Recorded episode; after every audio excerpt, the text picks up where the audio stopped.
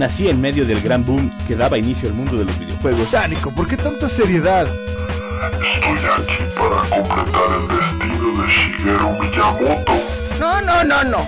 A mí ponme la radio. Mi nombre es Daniel Osoya, soy un maestro Pokémon. Ay, no.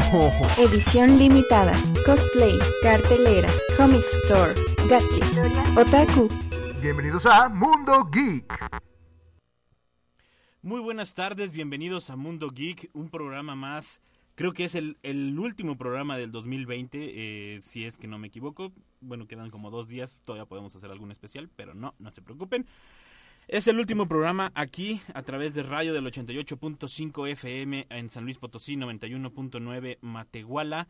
Recuerden, nos pueden encontrar también en podcast, en Spotify, en Anchor, en Google Cast y muchos más.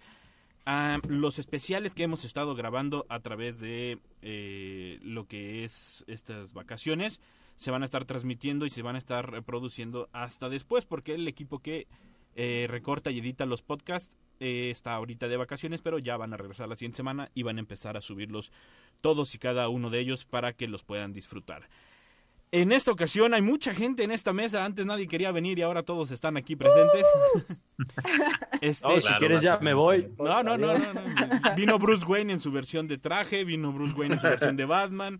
Vinimos aquí Wonder Woman, eh, Clark Kent también, aquí está con todo y lentes. Ahí está. El- el- vino el amigo de Clark Kent que es Paco Toño. Este, bienvenidos todos, vamos a darle eh, la bienvenida a todos y cada uno de ustedes. Porque en esta ocasión nos quedamos pendientes en el programa pasado. Empezamos a hablar de lo que eran los cómics, desde dónde venían. Hablamos de Superman, su origen, su historia, que no la acabamos, jamás la vamos a acabar. Son, eh, podemos durar todo el año hablando de eso y jamás lo vamos a acabar. Y en esta ocasión es de Wonder Woman, por lo que le dejo eh, la mesa libre a Gina, que es la que pidió estos programas, es la que dijo, estos son mis temas. Muchas gracias, Nico. ¿Cómo estás? Bien, bien. Este, pues sí. Eh, en realidad, seguimos con la Trinidad este, de DC y vamos a hablar de Bueno, la Mujer explícalo, Maravilla. porque mucha gente no va a entender al aire en la radio universidad. ¿Qué es la Trinidad de DC? Eh, ¿Qué es la Trinidad de DC, Paco Toño?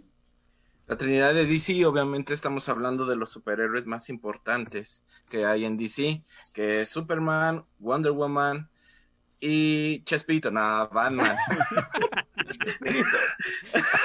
El Chapulín Colorado. Chapulín Colorado. Eso dolió. y Batman, obviamente. No hay indiscutibles esos superhéroes y como lo quieran ver, los que idolatren a Marvel o, a- o como sea, Batman, Superman y Wonder Woman son inmovibles en cuanto a adorar. Claro, importancia. Hablamos, por ejemplo, de que este, la Mujer Maravilla, y ese sí es un, dato perturbador, eh, nace en diciembre de 1941 eh, en una versión especial de All Stars Comics de DC. Aquí, aquí la podemos tener.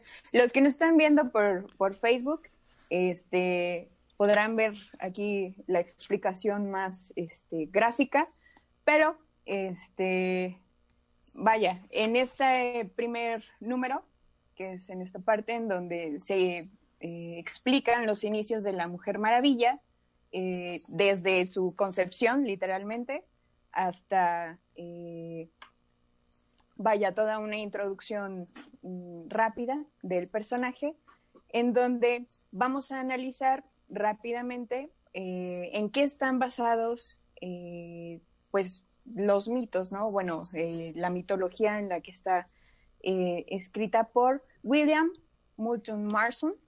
Eh, tenía, él utilizaba un seudónimo que era Charles Moulton, eh, en donde, vaya, a partir de, de este personaje, hace toda una campaña que será psicológica, política, acerca del rol de la mujer. No vamos a tocar muchos temas escabrosos, pero digamos que fue un- uno de sus, eh, de sus líneas, ¿no? Eh, y para hablar acerca del mito eh, de manera histórica, nos vamos a trasladar hasta la antigua Grecia y de eso nos va a hablar el doctor Ron. Le cedemos. Siempre le dejan los, Los temas más suavecitos, ¿no? Ya, ya sé, qué onda. No, y además me siento mal de que me digan doctor, no sé, profe, está bien. A secas. Ok, hablemos entonces. Em, de entrada, se supone que Wonder Woman es, es amazona, tiene ahí unas cuestiones especiales que la hacen semidiosa, pero pues el autor y el creador de este personaje se inspira mucho en la mitología griega, y qué padre, porque así se rescatan varias historias, pero hay que separar, ¿sale? La ficción de DC de la ficción griega de la realidad en la cual está inspirada. Porque si bien es cierto, hoy en día ya es imposible separar eh, de nuestra ideología lo que Amazona eh, significa, y ya luego, luego pensamos en estas representaciones muchísimo más contemporáneas, los griegos tenían una versión bastante particular de estas mujeres, porque al fin y al cabo también eran parte de su mitología.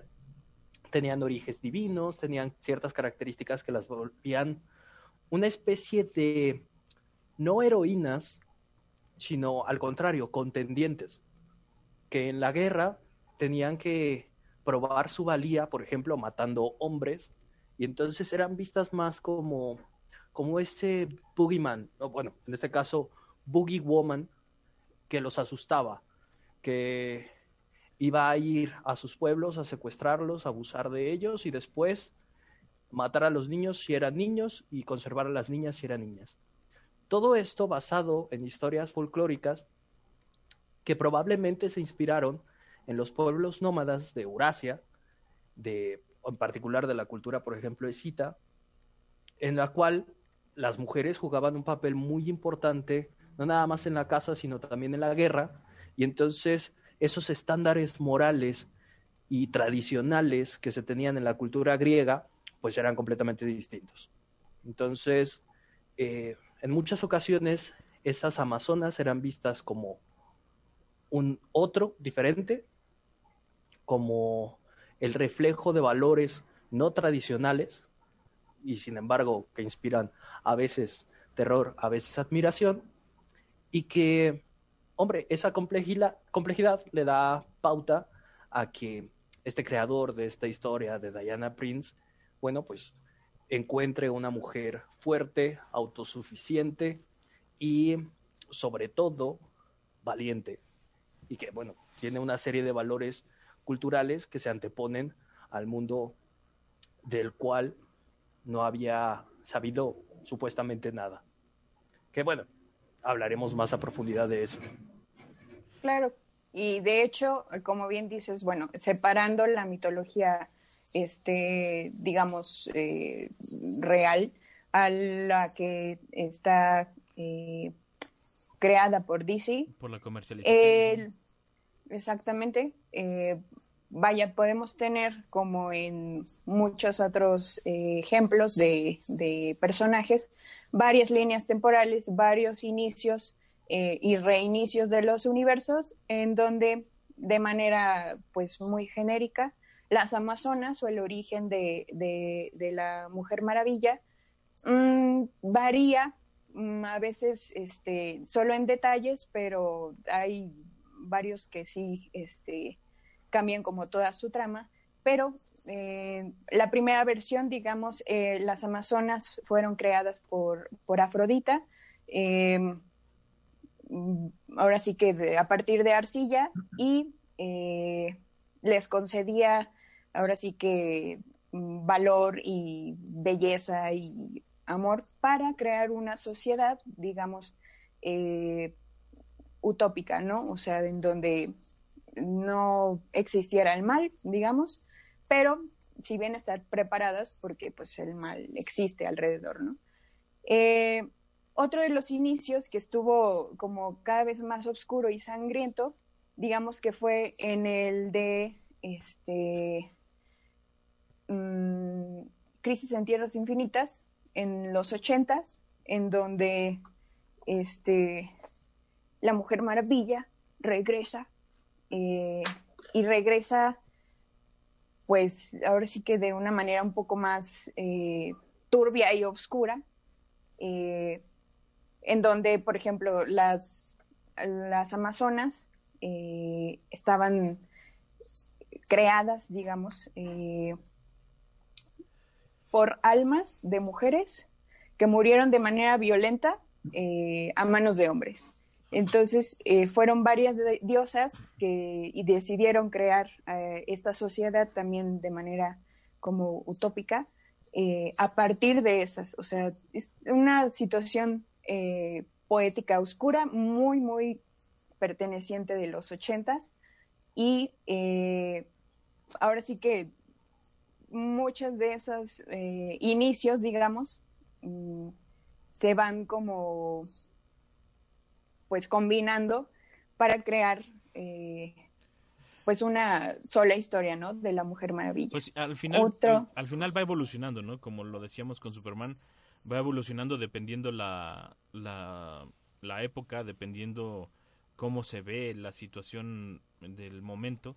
Eh, porque ya en los ochentas, como dices, en esa situación, pues ya, ya estaba el movimiento eh, feminista, el movimiento donde se aclaraba que había cosas que no estaban bien. Y yo creo que Wonder Woman fue de, la, de los primeros cómics o las primeras personajes que lo empezaron como a denunciar de cierta manera.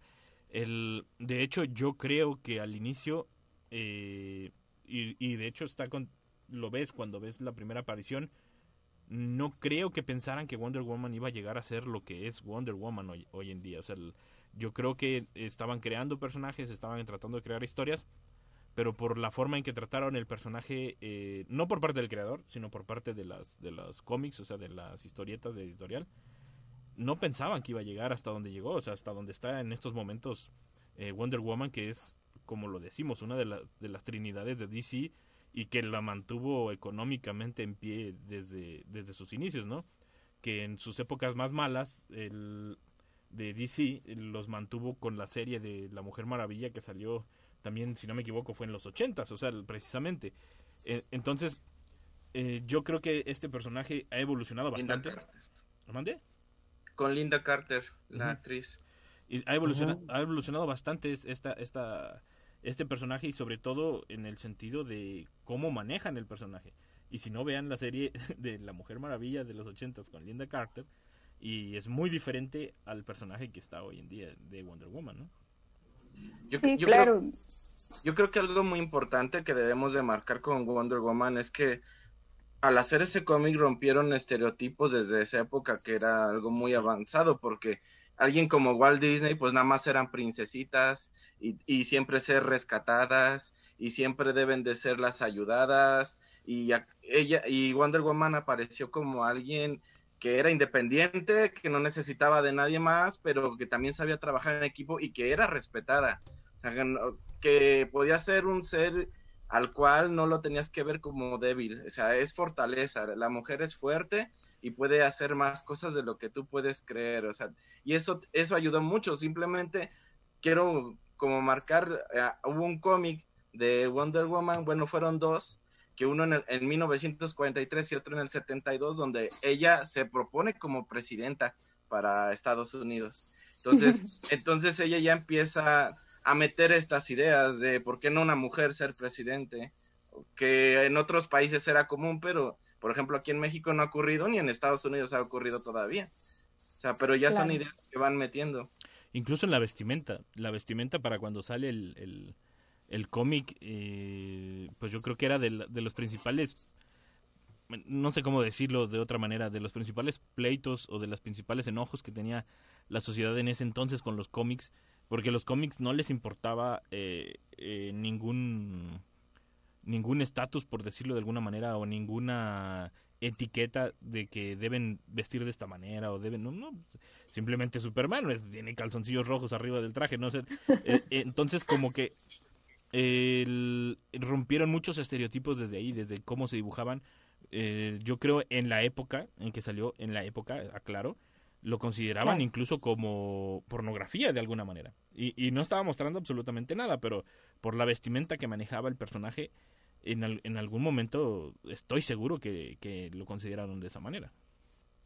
Sí, claro. Y vaya, hablando ahora sí que de eso, de las eh, figuras femeninas representadas en los cómics, eh, de hecho es muy poco sabido que antes de la Mujer Maravilla estaba Fantoma en 1940 que este, sale en Jungle Comics, eh, que si bien no es del, del, corte de la Mujer Maravilla, se empieza a hablar de la mujer en los cómics, ¿no?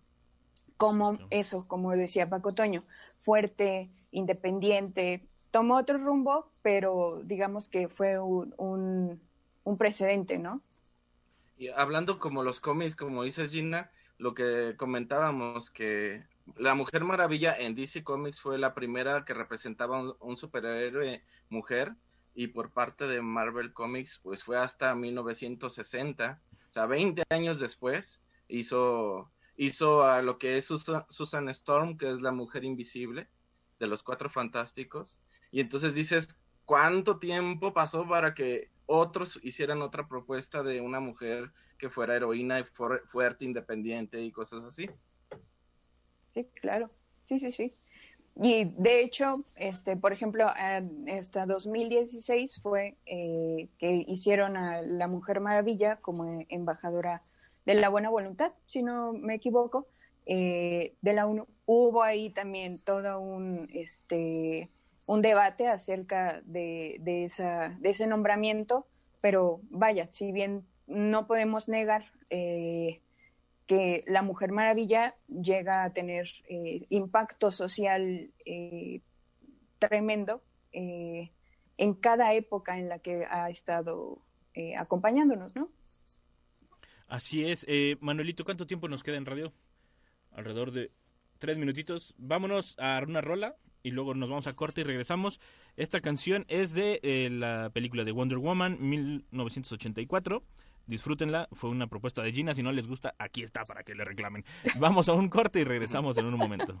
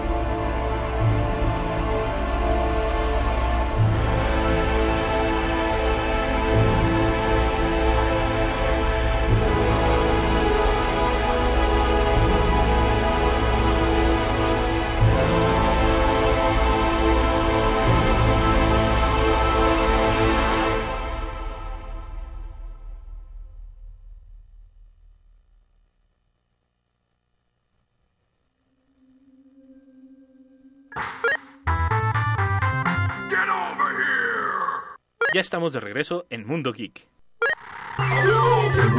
Oye, en un momento regresamos.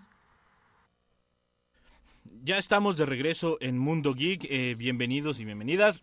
Ricardo Pedrosa tiene un gran anuncio eh, del ganador de los cómics que se regaló el, el martes pasado. Richard, ¿nos puedes decir quién es el ganador? Como lo único, con mucho gusto. Eh, después de haber pasado una semana, a haber cerrado las votaciones la noche de anoche, si no me equivoco, ¿verdad, chavos? Sí, la noche Sí. de ayer, a las 11.59 de la noche. La noche de anoche, eh, nuestro ganador, el ganador de este paquete de cómics que tenemos aquí de los X-Men, The First X-Men, es nada más y nada menos que, eh, bueno, en Facebook se hace llamar Beto Ojitos. eh, Que nos mande inbox para, para dar los datos reales y hacer la entrega, porque si no, a ver quién nos hace ojitos primero para que nos entregue. Es correcto. Eh, Beto Ojitos eh, con sus 11 likes y con su X-Men favorito siendo Gambito, eh, eh, un X-Men que tiene una maldición gigantesca, su película no, Nunca ha no salido. logra realizarse. Y es uno de los mejores personajes que tiene Marvel. Este, aclaramos, fue hasta las 11.59 de- del día de ayer, porque siguieron votando la gente y demás, pero es- el ganador se decidió a las 11.59 de la noche del 28 de diciembre. Así que eh, Beto Ojitos es el ganador. eh, eh, nosotros mándanos un inbox y nos ponemos de acuerdo contigo para la entrega del, eh, del regalo. Eh, continuamos con Wonder Woman, no antes sin recordarles que estamos en el 88.5 FM de Radio Universidad en San Luis Potosí, 91.9 en Matehuala y a través de Mundo Geek en el Facebook, eh, los que gusten vernos, escucharnos y ver los materiales que a veces estamos mostrando aquí como los cómics donde salió por primera vez Wonder Woman, eh, búsquenos en Facebook, denos un like y nos pueden ver ahí. Gina, continuamos con el programa. Yay, a mí me gustaría rescatar mucho algo que eh, Ricardo acaba de poner en el chat de eh, Mundo Geek de Facebook. Y, por favor, si quisieras explicarnos. Ah, yo. Pues Sí. tú lo pusiste. Ah, pero pensé que lo iba a rescatar ella. o sea, no, no, no. Dale, dale. Eh, bueno, eh, el escritor y psicólogo William Moulton Marston, que ya nos comentaba Gina, se inspiró en los movimientos feministas y sufragistas de principios del siglo eh, XX, a los que quería rendir homenaje para crear una heroína. Eh, cabe también este, destacar, si me equivoco, por favor, corríjanme aquí los sabios, que esta heroína fue creada eh, originalmente en la Segunda Guerra Mundial. eh, como respuesta a un eh, consejo que por ahí le dan a la gente de Action Comics porque los alemanes estaban haciendo este su propio Superman este tremebundo. Eh, ya en las películas, el escritor de la película de Wonder Woman que salió hace un par de años decidió eh, eh, adaptarla a la Primera Guerra Mundial y ahí es donde conoce a Steve y la fregada. Pero bueno, uno de los principales modelos fue la figura de Margaret Sanger, enfermera pionera en control de natalidad, y es que Wonder Woman fue concebida como una heroína que, represent- representase la liberación de la mujer. Y de hecho, curiosamente, Diana Prince, si me equivoco también corríjanme, Diana Prince era una enfermera originalmente, eh, y bueno, ya después este, empezó todo este merequetengue, donde ya Diana Prince es la hija de Hipólita y trololó y trololó. Pero bueno, está inspirado en un símbolo eh, feminista, en una mujer fregona y pionera del control de natalidad. Excelente. Sí, justamente, eh, como decías, eh, Diana Prince eh, toma ese nombre, digamos, de Diana Prince como tal, eh, por, para tener como ese, esa doble, este, ¿qué será? Mm, pues no es personalidad, doble sino doble vida exactamente para los mortales, digamos, eh, de esa enfermera, justamente. Sí, sí, De, sí. de hecho, casi la mayoría de los personajes, bueno, por lo menos los importantes, nacieron en esa época, alrededor de la Segunda Guerra Mundial, ya sea antes, después o durante esa época. Y fue como se fueron consolidando. Ya tenemos Capitán América, de hecho, creo que Spider-Man por ahí estuvo más o menos en esas fechas. Eh, pero casi todos los importantes nacieron durante esa época, se consolidaron y, y es donde de donde nos los quitamos. Superman, ya lo habíamos dicho también, durante la Segunda Guerra Mundial fue uno de los mayores eh, como íconos propagandistas de, del ejército de Estados Unidos, cuan- porque en aquel entonces se usaba que usaban cortometrajes antes de las películas, y hacían cortometrajes donde Superman derrotaba a los nazis, donde Superman así, bla, bla, bla, ¿no? Eh, pero casi todos fueron creados en esas épocas. Claro, y con este corte, este, como dices, nacionalista, ¿no? Por ejemplo, vaya Steve Trevor, Eta Candy, que es como su, este, su ayudantita o así que le, este, su mejor amiga, digamos. Eh, en una de las líneas principales eh, son pertenecientes a, este, a las Fuerzas Armadas de Estados Unidos. Y de hecho es una de las eh, razones por las que Diana eh, sale de la isla Paraíso, pues para que Steve pudiera este, regresar a la lucha, ¿no? De, de este personaje, no recuerdo si alguien me lo puede aclarar, si fue explotado de la misma manera en que fue explotado Superman de que cualquier conflicto bélico Superman eh, iba al rescate también o iba de metiche, por decirlo de alguna manera. ¿Alguien lo recuerda? Sí, 100%.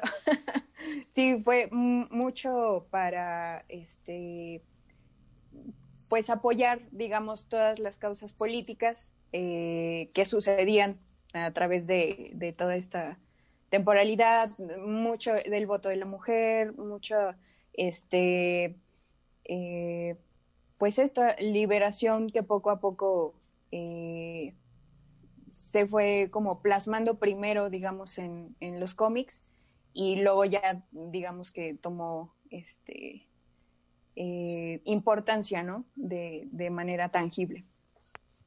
Yo tengo una pregunta. Es que se caracterizaba mucho. Ah, okay. Se caracterizaba mucho Estados Unidos por utilizar el patriotismo en los iconos que tenían auge, entonces aprovechaban ese boom de los personajes para inspirar a, hacer quieres ser como Superman, quieres ser como Wonder Woman, mira cómo ellos eh, defienden tu país, cosas así. Entonces hacían ese tipo de cosas como ejemplos y motivar a, a, a que fueran a la guerra o defender su país.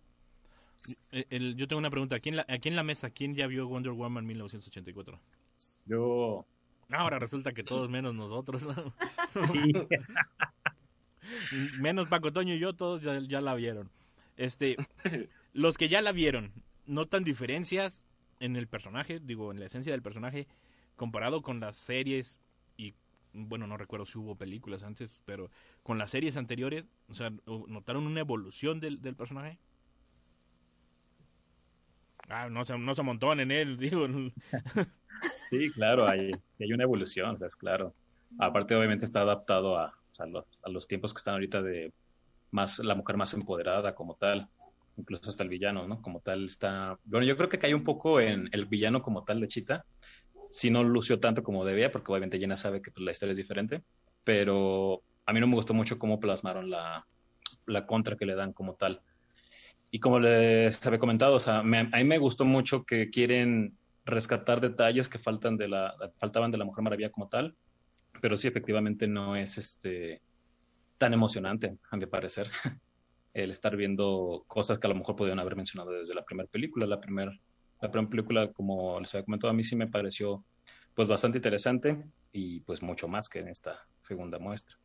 Fíjate que a mí la primera no me gustó. La primera se me hizo como que la se me hizo como la del Capitán América, que la aventaron para explicar por qué iba a salir en la película donde estaban todos. ah, pues sí, obviamente yo creo que también esa era la, la idea, ¿no? Como tal, pero pues ya si sabes que esa es la idea, pues como que a lo mejor no esperas más, ¿no? claro, lo entiendes porque exactamente es una introducción de personaje y, y ya está, ¿no? Digamos que lo que tuvo la Mujer Maravilla en la primera entrega fue eso, o sea, cumplió con explicarnos eh, que en este universo cómo es que eh, se va a introducir eh, de manera futura, pero nada más, o sea, no, no era una película que quizá aportara mm, mucho de lo que a lo mejor el fandom necesitaba, que era este más acción, madrazos y este odio y sangre, ¿no? O sea, simplemente era para explicar cómo va a seguir siendo la línea y ya está, ¿no? Si digo que en ese sentido, como película introductoria, claro, eh, es, es una película nada más. Ah, la detalle aquí es que la segunda yo no supe bien cuál era el propósito como tal. No vayan a decir spoilers, tampoco no hay que spoilerarse a la No, gente. no, no. Apenas apenas está en el cine, no, no sean gachos. Yo- Digo, yo a mí no me importa, no, pero no. la gente sí, no sean gachos. Ah, sí, hay que aventar el spoiler. No, no, ¿Cuál es el no. problema? Se, A ver, se muere el niño al final. Así. exacto. Ese señor de la armadura negra es su papá. Mata mi gacho al perrito. Que, que si que si le atinamos a algo, ya, ya pobre gente nos va a odiar toda la vida. Y ¿no? ya valió. No spoilees lo de los niños en el desierto, por favor. No, pero, pero sí es un, es un personaje que, que se presta a mucho, eh, digo, a mucho análisis social. De hecho, aquí el comunicólogo lo podrá decir. Se, se presta mucho análisis en esa cuestión de películas, en cuestión de... de sí, es el Batman que voltea y no sabe que es comunicólogo. Este... se, pre- se presta a, a un análisis más profundo, ¿no? Porque comúnmente uno va y dice, bueno, pues es una película más de superhéroes, ¿no? Pero los personajes tienen un trasfondo muy grande, tienen una un porqué muy grande y son cosas que a veces necesitamos la ayuda de gente como aquí el buen Batman que, que nos explique esas cosas. Va, Richard. Eh, bueno, no, quiero aprovechar primero para da- saludar a la gente que es la que nos tiene aquí este, platicando. Ana de Luna, Claudia Ron Ramos Domínguez, Rodrigo Mares, Xochitl Martínez Hernández, Kevin R. Montoya, Eligio Gallegos, Ángel Rafael, ah, y ya. Y Laura Ron, muchos saludos, gracias por estarnos viendo, por compartir tiempo con nosotros. Para mí es muy importante y para todos yo creo que nos estén escuchando aquí platicando de esto que tanto nos gusta. Eh, pues no como comunicólogo, como fan, este creo que todos los superhéroes, eh, particularmente estamos hablando de Wonder Woman, continúan siendo eh, un instrumento de propaganda, tanto la primera película como esta última que vi el día de ayer. Tienen una agenda específica que a veces tritura eh, la literatura y tritura la mística y tritura al personaje, eh, lo traiciona. Pero eh, el dinero es dinero, dice este rapero famoso, y hay que seguir haciendo. Sabio. Sabio, Exactamente. sabio. Entonces, eh, pues para eso funcionan, la verdad. O sea, bueno, vemos quienes tomamos los superhéroes como de, de- como inspiración y, y- y- y modus operandi, pero pues tenemos que entender que le pertenecen a unos señores de traje y de corbata, señoritas también, pueden preguntarle a Kathleen Kennedy de Star Wars, eh, que ellos, este, pues no les importa mucho eh, el origen o las batallas o el eh, el discurso que ha mantenido un personaje. eh, lo que importa es que los Que 80 venda. se ven, se ven cool ahorita en el cine, los 80s, y, y, Y pues que- que, tienes Y que vendes mucha nostalgia, como diríamos, ¿no?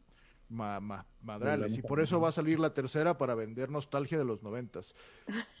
Cingo, cingo a mi madre si no.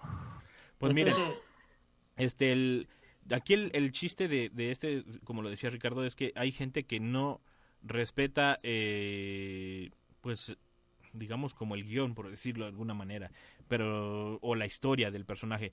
Fue lo que le pasó en su momento a Batman, que fue cuando, bueno, eso ya lo diremos en el próximo programa, pero eh, eh, incluso Superman también le pasó, ¿no? Había personajes que no lo respetaban y la gente lo daba eh, empezó a denigrar, por así decirlo, a un poco el personaje, como fue irónicamente para la gente eh, de los 60, 70, algunos de los personajes empezaron a denigrarse cuando salían en las series de televisión o cuando salían en las películas.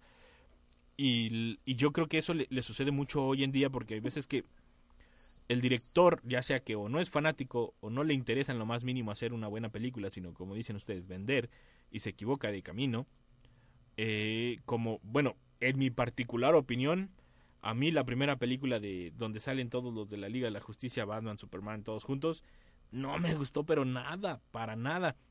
Y, y no sé por qué le hicieron de ese modo, digo, porque era, era una película donde podías hacerla que fuera taquillera, que fuera una historia que te diera para miles de películas y sin problema, ¿no? Que el, bueno, el problema también es que todos nosotros los vamos a seguir yendo a ver aunque estén malas para criticarlas precisamente aunque estén malas, ¿no? Pero sí necesitarían como respetar un poco más la historia y no sacar nuevas nuevas líneas o tener que inventar reboots para, para poder salvar la, la franquicia. Pero, pero no lo van a hacer porque lo acabas de comentar, porque seguiremos yendo a ver lo que sea que nos, que nos entreguen. Y, Esencialmente. Y Batman v Superman fue taquillera, o sea, pudo haber sido Sí, sí, mala sí, o sí, no. sí. Porque tuvo- todos esperábamos lo que, lo que iba a ser Batman y Superman, ¿no? Sí, tuvo la tortuga ninja esta Doomsday. Tiene una aparición, tiene una viñeta muy bonita de Wonder Woman. La verdad es que su aparición es muy bonita. De ahí surge su tema Sí. este super fregón. Pero es eso, es una, es una viñeta, ¿no? Eh, eh, es algo muy coqueto que, que, que después tuvieron que darle un origen en la primera de Wonder Woman y que ahorita se están tropezando eh, con la segunda porque no saben qué va a pasar, porque va a salir el Snyder Cut, pero va a salir otro Batman, Batman pero Superman está en pausa. Entonces, no, yo- Se hacen bolas ellos mismos, ¿no? Sí, sí, sí, así como yo. Este, entonces. Y que se van a justificar, a justificar con multiversos para... Le- les va a pasar lo que la franquicia de Star Wars. Sí, pero este, este bebé nació muerto. El bebé No, del- no, por DC favor. El bebé del DC, el bebé del DCU no, lamentablemente, por más que me guste Man of Steel, no, no cuajó, no cuajó. Este, yo crecí esperando ver una Liga de la Justicia, una película de la Liga de la. Justicia, y la primera película que sale en el cine es mala. Este, y no lo, po- Lo no que lo- le sigue es- Sí. no tiene sentido. Exacto. Pero sí. Y, y no lo podemos olvidar ni borrar. Valió. O sea, la única oportunidad que se tuvo de lanzar la Liga de la Justicia bien y bonito en el cine se, se desperdició. Ahora están tratando de ver qué onda. Pero hay, hay, hay, este, hay varias este, incongruencias. Patty Jenkins es una magnífica directora. La verdad es que me parece un- un- una tora de directora, por no decir vaca, porque suena feo. Este, pero aún siendo lo fregona que es, no sé si el estudio, quien sea, se traiciona un poquito. Lo platicaban en el corte, o sea, Wonder Woman es, es una bota pesada y dura en el cuello. Y se enamora en una semana o en tres días. Exactamente. O sea, entonces ahí yo creo, y bueno, Gina, que es fan eh, perrona de ella, pues se siente fuera de lugar, ¿no? Se siente extraño eh, ver al personaje que sí, yo personalmente cuando anunciaron a Gal Gadot dije, nah, no creo en ella y me cerró el hocico, creo que es una Wonder Woman muy Increíble. increíble, fregona, este las cosas superficiales que se platicaban que le hacían falta para hacer Wonder Woman no tienen lugar aquí. E incluso en esta segunda se ve muy padre con algunas cosas que suceden, pero no son suficientes. O sea, entendamos que una película dura eh, de una hora para arriba y pues no, pues, si te dan 10 minutos de alegría, pues y el resto qué es, ¿no? Entonces, El resto son créditos. Claro, claro. Por eso Star Wars pone sus créditos de dos horas primero, pues como que vayas a, vayas la onda. Claro, pero también eh, yo creo que ahí está el problema. Se ve muy bonito. La primera película se vio fantástica, la segunda película se vio fantástica. Gal Gadot es una diosa, pero traicionaron y cuando esa traición transgrede el personaje, es como si nos presentaran a un Batman eh, que no nada más tiene ciertos miedos, sino que está aterrado. Porque Oh, ya lo, ya lo hicieron en la Liga de la Justicia. Sí, Eh, exactamente. A Batman le da Sí. miedo. Le da miedo porque conoce a Marta también, entonces no. Sí, y si en esta última Bueno. te presentan a una mujer que no ha podido, después de 60 años, eh, superar una relación de una semana, ¡ah! Duele. Sí, no, no, y aparte que lo, lo, lo agigantan a que de eso depende la película. Entonces, creo que no tenía mucho sentido en ese aspecto, por ejemplo, de, esta segunda entrega. Y sí, o sea, como dicen, las agendas de, de los que ponen el dinero para estas producciones gigantescas eh, tienen puntos muy específicos que no necesariamente y que no van, este, digo, en algunas cosas puede- pueden tener aciertos, pero en esta precisamente creo que sí se fueron más por eh, la vendimia, por el, contexto quizá histórico exactamente que estamos viviendo, pero eh, lejos de aportarle algo más al personaje que, que, que esta línea de Zack eh, está sacando, se aleja mucho de como eso, o sea, se traiciona a sí mismo, eh, a sí misma en este caso, este poner sobre todo el mundo sus este Sus intereses, sus deseos. Es como Cuando el es que personaje es que me estás dando, ¿no? Sí. claro, me estás dando exactamente Claro. lo contrario y, y qué está pasando, ¿no? O sea, en realidad, como dicen, no podemos eh, ocultar qué sucedió, porque aquí está, o sea, y porque a partir de esta va a haber una tercera entrega que todavía no sabemos de dónde sale. Mm, deja mucho que desear esta segunda entrega de La Mujer Maravilla, por lo menos. No tiene mucho sentido, yo supongo que para el, el Snyder Cut, que se va a salir en marzo o cuando este En marzo en Estados Unidos y hoy también se anuncia que la plataforma de Google, Google Películas, va a tener a la venta para que la puedas comprar acá en México. México. Sé que ustedes no lo van a hacer, que la van a bajar pirata, pero este, la opción va a estar porque HBO Max llega aquí hasta octubre. Yo, yo creo que algo que la, han estado regando como todos estamos hablando sobre los escritores es esta idea de dar algo muy original y, tra- y tuercen la historia del personaje.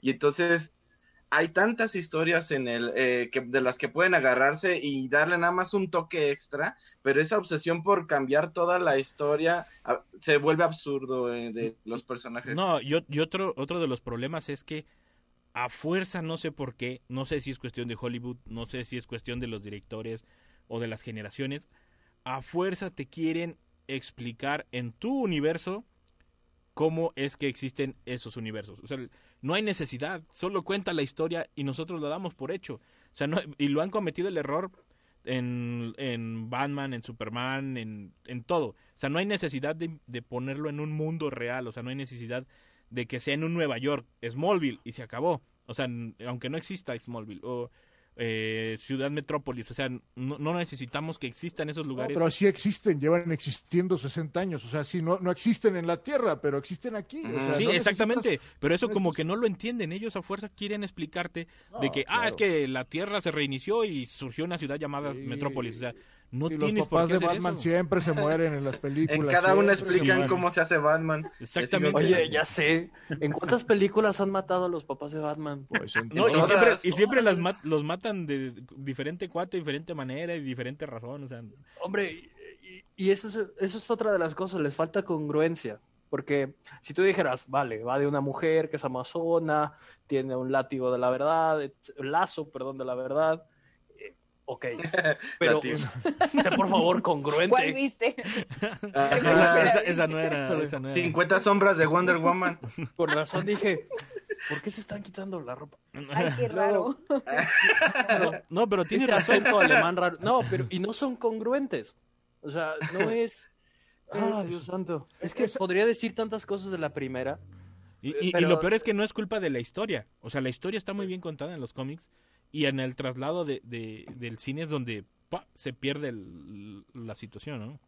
Sí, lo que- y, lo- y esa incongruencia que menciona el profe, la llenan, hay una frase muy mexicana que la voy a bajar un poquito el tono porque suena muy fea, la llenan con espantatontos, ¿no? O sea, Sí, este, sí, sí. Las películas están llenas. Voy a aventar un spoiler, gente que quiere ver la película, es muy breve, no cambia mucho este el- el- eh, la historia como tal, de hecho lo hacen los cómics, lo hacen todos lados, entonces no me vengan ustedes a, a- a jorobar. Pero ¿cómo explicas, spoiler 1, 2, 3, spoiler 1, 2, 3, ¿cómo explicas que en 1984, es verdad, ¿sí? Sí. Vuela y en, en el 2016 o no sé cuándo, cuando se agarra... No vuela. con- Sí, exacto. Ey. no vuela o, o, Sí. o- o no sabe hacer las cosas sin bici, ya aventé otro. Este, perdón, Cálmate, pero cálmate ya. sí, perdón, pero bueno, eh, es que agarran todo eso para llenar todos estos vacíos gigantescos de la trama, eh, porque es un guion eh, no hay un guion, caramba, no, es no hay un guion como tal. Este, esta historia la han visto en otras películas, eh, solo le pusieron la, la armadura de Wonder Woman. Este, ¿Cuántas veces no han visto el final que sucede? O sea, con, con otro personaje que ni siquiera tiene superpoderes. Ustedes no lo han visto, pero Gina y Ron, y el otro Ron. O sea, Em, y todo también, todo esto viene también de parte de directivos que no tienen nada que ver, o sea, que no quieren nada a los personajes y que vieron que el, el, el, el MCU empezó a pegar machín y quisieron alcanzarlo y era imposible. O sea, ¿sabes qué? Tómate. Ahorita no hay películas del MCU, este, ahorita podrían estar saliendo películas bien hechas, bien contadas. Este, pero no, hay que sacar la ley de la justicia después de dos películas ah, en friega, cuando el MCU se tardó 10 películas. O sea, no nos vamos a morir, bueno, sí, en algún momento, pero tómate tu tiempo, caramba. Tienes a, la Trinidad, gracias Nico, tienes a Batman, tienes a Wonder Woman, eh, tienes a Superman, no los puedes exponer y tirar a la basura de esa manera, porque entonces, ¿dónde queda? ¿De qué sirve que celebremos los 80 años de Superman, los 80 de Wonder Woman, los 75, no sé cuántos, si no importan, porque te pasas por el arco del triunfo, eh, su, su, significado, su, su discurso, eh, su todo, el emblema que son, porque pues, entonces no importa la historia, hagan a Batman chino, este, este, y que sea. No hay problema. Es más, para no ofender a los papás, vamos a decir que no se le murieron. Nada más falta eso. sí, exactamente. francamente, yo creo que el problema está en que se toman las cosas demasiado en serio. Si hubiesen sido como Marvel y se hubiesen relajado, y bueno, vamos a hacer Iron Man y vamos a cambiar la historia, pero sin tomárselo en serio, que es de lo que peca DC, de ah, somos bien oscuros, somos bien para adultos. Es correcto. Todo hubiese estado genial. Exactamente. Pero no lo hacen con amor, se le, le falta cariño. ¿Qué, Nico? ¿Unos cinco minutos para dejar conclusiones en el Facebook? Sí, claro. Si quieren, vámonos despidiendo en Radio Universidad. Muchas gracias a todos los radioescuchas que nos están Muchas gracias a todos. Feliz año. Gracias. Gracias. Espero que se les hayan pasado bonito el 24. Feliz año. Eh, recuerden, en el 88.5 FM eh, de Radio Universidad, 91.9 FM también de Radio Universidad, pero en Matehuala y en los podcasts de Spotify, Google Cast, Republic y demás. Ahí nos estaremos escuchando los programas de especiales de Navidad van a estarse subiendo. En el Tianguis de las Vías también. Y en el Tianguis de las Vías. Y en Mundo Geek en Facebook, síganos, denle like. Si les gusta, eh, propónganos más temas y estamos abiertos a opiniones. Muchas gracias y hasta el próximo martes en punto de las 5 de la tarde. Esto fue Mundo Geek. Gracias por acompañarnos una vez más. Por el momento es hora del Game Over. Hasta la próxima. Mundo Geek es una producción de la Dirección de Radio y Televisión de la Universidad Autónoma de San Luis Potosí.